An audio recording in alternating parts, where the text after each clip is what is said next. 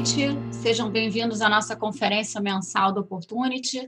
Eu sou Gabriela Boquerel, sou responsável pela área de distribuição e a gente está aqui hoje com Marcos Molica, gestor da estratégia macro, responsável pelos fundos Opportunity Market, Total e Catu Previdência, e com Luiz Constantino, gestor responsável pela estratégia de ações Opportunity Selection e Opportunity Long Biased. A gente está deixando as perguntas é, em aberto, então, caso tenham perguntas, podem enviar, por favor, é, pelo chat do Zoom ou pelo YouTube e a gente responde ao longo da, da conferência. Boa noite, Molica. Mês de novembro é bastante positivo para o total, né? O fundo subindo aí 2,36. Como é que foi? Pode falar um pouco como é que foi a sua atuação, as principais é, contribuições, o que, que a gente pode esperar aí para o mês de dezembro? De fato, um, um, mês bastante positivo. Destaque aí para as nossas estratégias de bolsa, tanto local quanto internacional, é, foram as maiores contribuições do mês. Um mês onde a gente teve aí a, a, as principais incertezas do mercado sendo resolvidas. É, passou a eleição americana, com a eleição do, do Biden, provavelmente a gente vai ter um Senado republicano, então não foi é, uma vitória é, total aí do Partido Democrata e com isso a gente elimina a chance aí da, das pautas mais extremas que estavam sendo discutidas, a parte regulatória, a parte de aumento de imposto. Então foi uma solução positiva para o mercado. E além disso, o Biden pertence ao establishment. Eu acho que é, põe aí a, a, racionalidade de volta no centro do tabuleiro aí é, das discussões globais. Então, é, foi um dos pontos relevantes. O outro ponto relevante foi o avanço nas vacinas. Né? Duas empresas, a Moderna e a Pfizer, apresentaram resultados aí bastante positivos é, com os testes. E a vacinação deve começar aí agora em mês de dezembro já nos países desenvolvidos, é, a Grã-Bretanha, Estados Unidos e alguns países da Europa. Então, com isso, é, a gente teve uma é, generalização do rally que a gente estava vendo até agora, muito concentrado aí no setor de tecnologia. Ele expandiu para os para os demais setores, principalmente para a parte de value aí na, na bolsa e para a parte de emerging markets também, que beneficiou bastante o Brasil. A gente foi um mês que a gente viu é, pela primeira vez em muito tempo um fluxo para a bolsa de estrangeiro bastante robusto. É, então isso foi o principal determinante para a alta das bolsas. E essa alta foi concentrada principalmente aí nos papéis que tinham mais peso no índice é, Vale, Petro, bancos é, e algum play de abertura, é, como shoppings, lojas Renner, eu acho que isso aí também se beneficiou em alguma, em alguma medida, mas num grau menor. Aqui no Brasil, agora no começo do mês, a gente também teve notícias, a, a indicação aí do presidente Bolsonaro de que não vai insistir na extensão do auxílio emergencial, com isso também afastou os riscos aí é, fiscais a curto prazo que a gente está vendo, a situação fiscal já é bastante, continua bastante complicada, mas a gente está tentando voltar para é, a regra do jogo, que é, é, colocar todas as despesas do próximo ano dentro da instituição do teto de gastos e com isso começar a trazer credibilidade aí para a política fiscal novamente.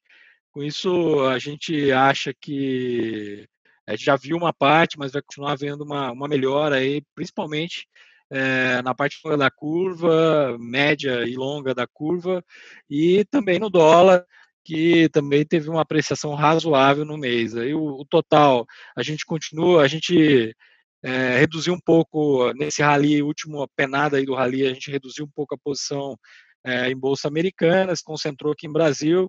Em Brasil a gente é, tem uma posição vendida em dólar e aplicado aí no meio da curva. Isso, a posição de, de, de dólar um pouco mais tática e a posição de DI eu acho que tem bastante prêmio ainda, com esse cenário fiscal mais responsável, se de fato se confirmar, né, hoje já teve, tiveram alguns ruídos na direção oposta, que eu acho que tem muito prêmio nessa curva. É central, é, a gente está passando talvez o pior momento da inflação. É, acho que no começo do ano você vai ver uma arrefecida dessa inflação, e a inflação continua dentro da meta, com isso, para 2021, e com isso o Banco Central deve manter os juros aí é, no patamar atual, até pelo menos aí meados do segundo semestre de 2021. É, nesse contexto, a curva está bastante premiada, eu acho que tem mais espaço para andar. É, acho que do, do, do, meu lado é isso. Ah, depois eu fico aberto para perguntas. Obrigada, Molica. A gente já tem aqui algumas perguntas. É, você falou um pouco no assunto, mas assim, o dólar na casa aí de 5,10 e a decisão da Anel de Bandeira Vermelha em dezembro mudam o seu cenário de juros e inflação? Como é que isso afeta? Esse, esse da Anel, começando por ele, eu acho que foi quase um gol de mão aí. É, ele trouxe inflação de 2021 para 2020. Então ele antecipou uma inflação bastante expressiva, coisa algo é, coisa em torno de 50 basis points. Isso alivia bastante, isso coloca a inflação desse mês ligeiramente acima do teto, dentro das bandas normalmente, então não, não, não afeta nada a decisão do Banco Central, mas alivia bastante as projeções para o ano que vem. As projeções que estavam se aproximando da meta de 3,75 agora já estão aí na casa do, dos 3,30 para onde está convergindo o Fox e mais ou menos o que a gente tem para o ano que vem. Com isso tem uma folga em relação, criou-se uma folga em relação às projeções. Não vamos negar, foi um, quase um gol de mão, vamos dizer assim, mas que traz algum alívio. É, em relação ao câmbio, aí sim uma coisa mais estrutural.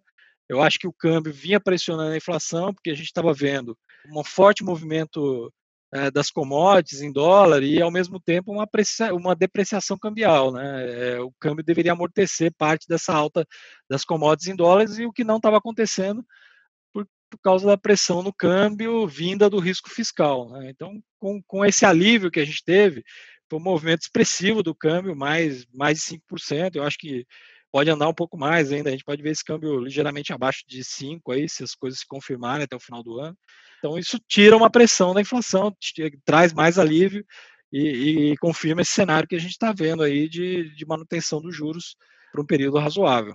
Legal, acho que você já estava com um cenário benigno aí para inflação, isso daí então até corrobora um pouco do seu, do seu cenário, né? Outra, outra pergunta, juros longo versus bolsa. A gente teve em novembro um descolamento de performance entre bolsa e juros longo. Como é que isso muda a atratividade dessas classes de ativos para você? Bom, o Luiz pode comentar com mais propriedade isso mais para frente, mas bolsa eu acho que ainda continua atrativo. Eu acho que nós estamos vivendo o começo de uma rotação em direção país emergente, a, a ação, ações que ficaram para trás nesse, é, nesse rally inicial aí das bolsas, então eu acho que essa rotação é, ainda tem, tem espaço para acontecer e as bolsas não estão caras no, no Brasil, então eu acho que tem upside. É, em relação aos juros longos, é natural que fique para trás. Eu acho que aí eu acho que a parte fiscal pesa bastante. É, eu acho que é, o movimento seguinte seria nesses juros longos é, nas Bs longas, principalmente. Eu acho que para isso a gente precisa caminhar na direção aí desse cenário mais positivo, mais benigno para o fiscal.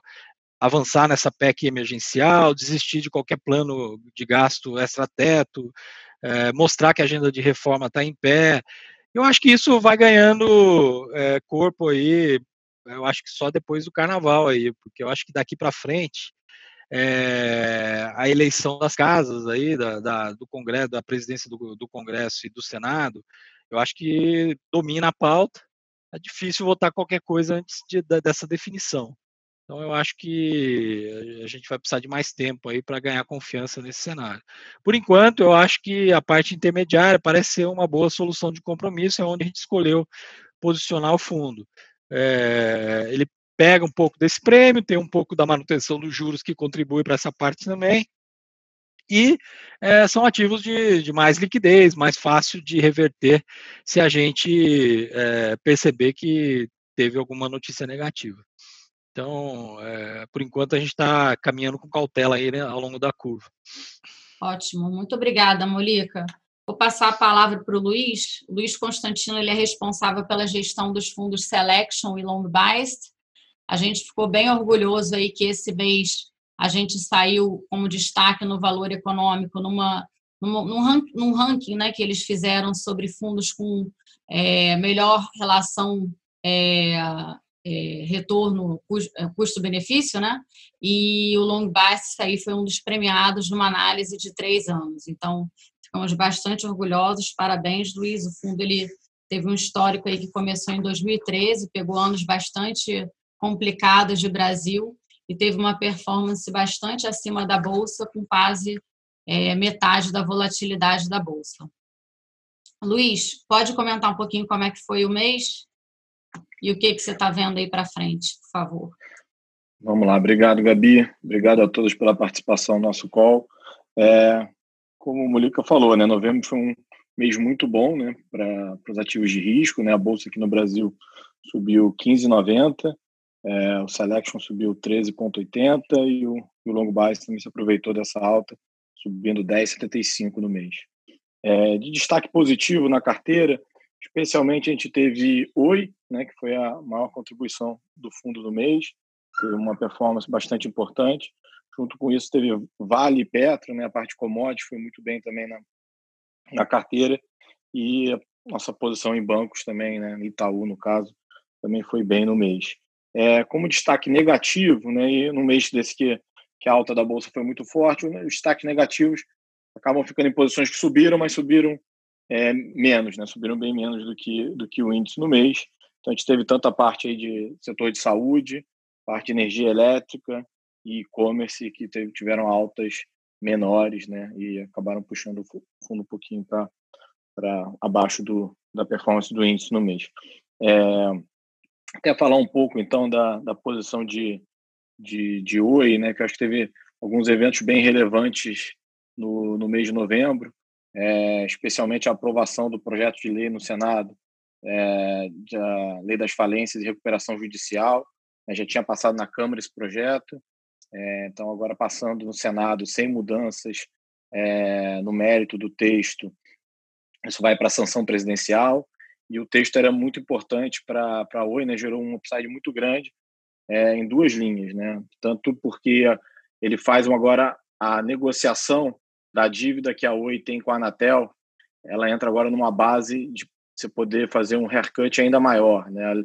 A, a regra antiga, a lei antiga, fazia que a, que a Oi poderia, na né, recuperação judicial, é, ter um corte, é, uma dedução né, de 50% da parte de multa e juros é, no valor da dívida contra o governo, né, contra a Anatel, e agora com a, com a nova lei ela consegue abater 70%, mas não só de multa e juros, como também do principal. Né? Então isso gerou quase 5 bilhões de reais de economia para a Oi, é muito relevante para o tamanho da empresa.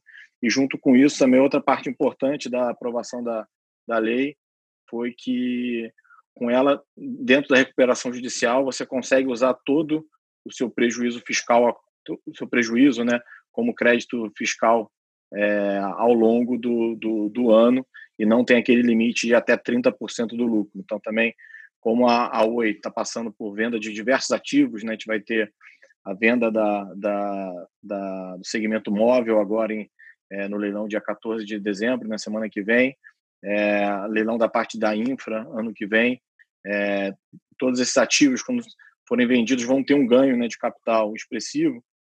É, e por mais que ela tivesse prejuízo fiscal, é, acho que ela teria que espaçar essas operações no tempo é, para conseguir minimizar a carga de imposto, mas pagaria algum imposto é, na venda desses ativos e com isso ela não vai precisar vender nada, porque não vai precisar pagar nenhum imposto, porque o prejuízo acumulado é muito grande.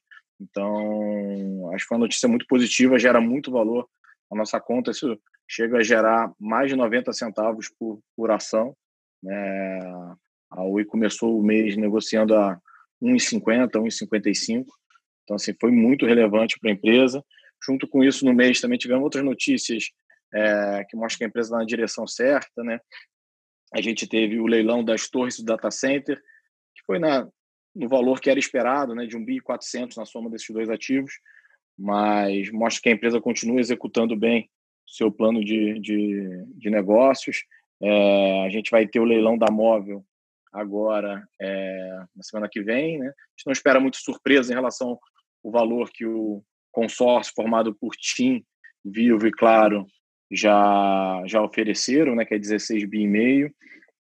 Então, a gente não acha que tem tantas surpresas, mas é, é sempre importante mostrar que o plano está sendo bem executado. Eu acho que a grande surpresa que tem ainda é, deve acontecer em janeiro, né, o leilão da parte de fibra. É, esses ativos, é, a empresa tem performado muito bem, né, tem conseguido fazer uma adição de clientes muito forte todo mês, está numa performance muito boa nesses ativos.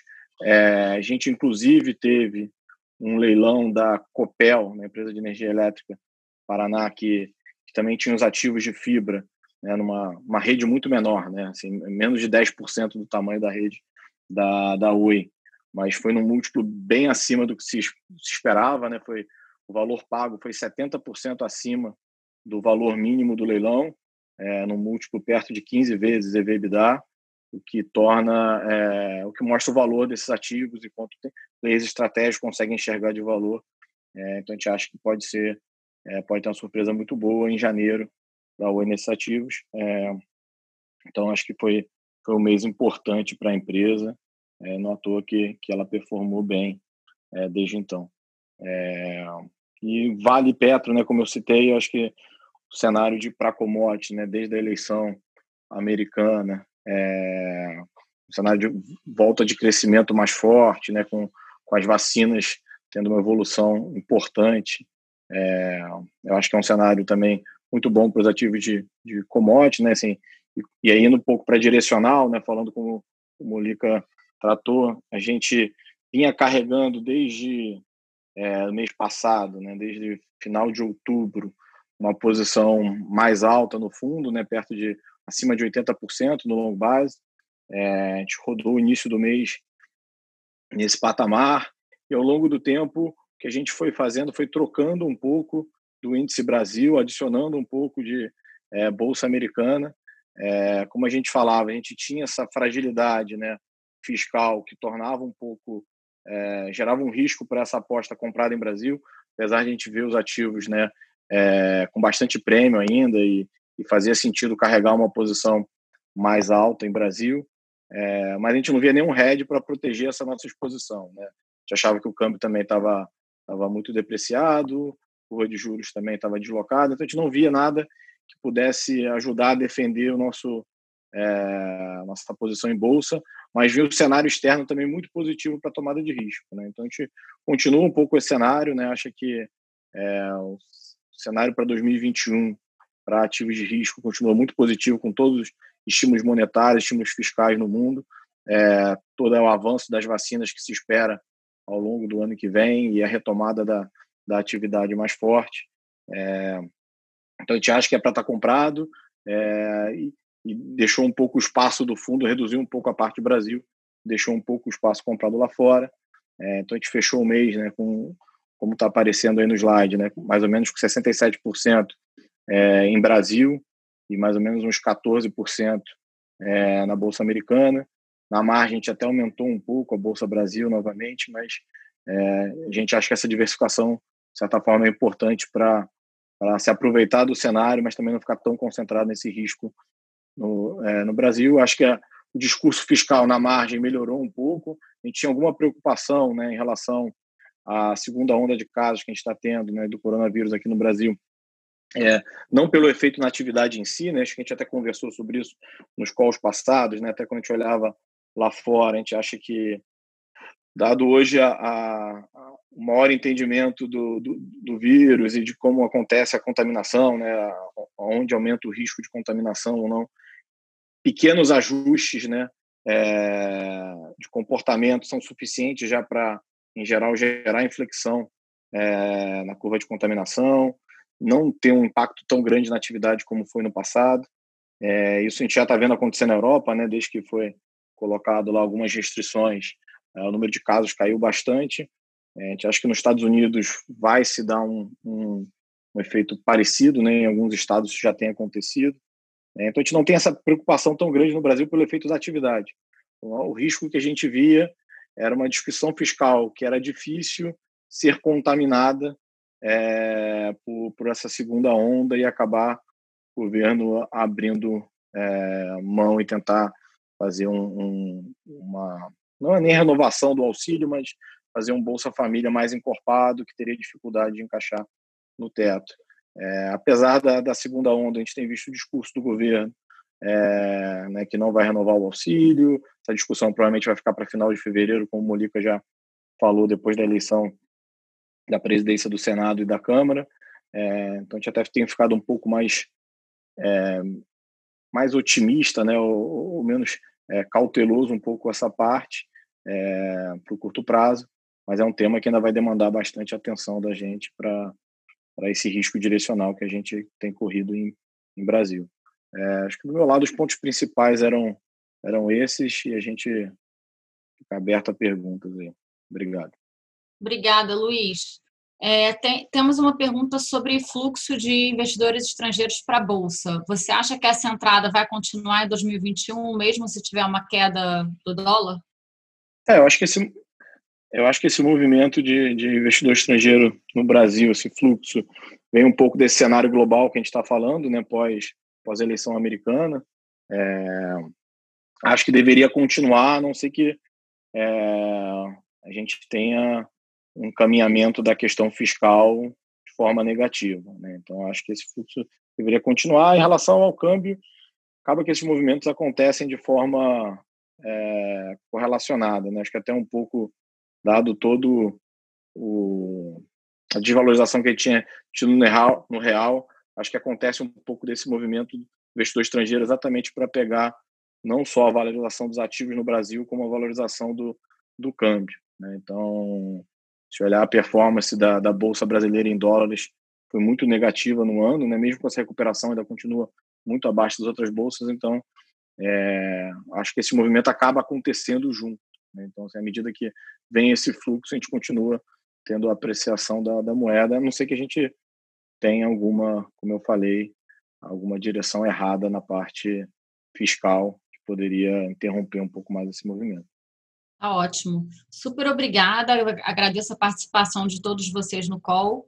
É, obrigada, Molica. Obrigada, Luiz. Acompanhem a gente no, nas redes sociais. A gente tem LinkedIn, Instagram.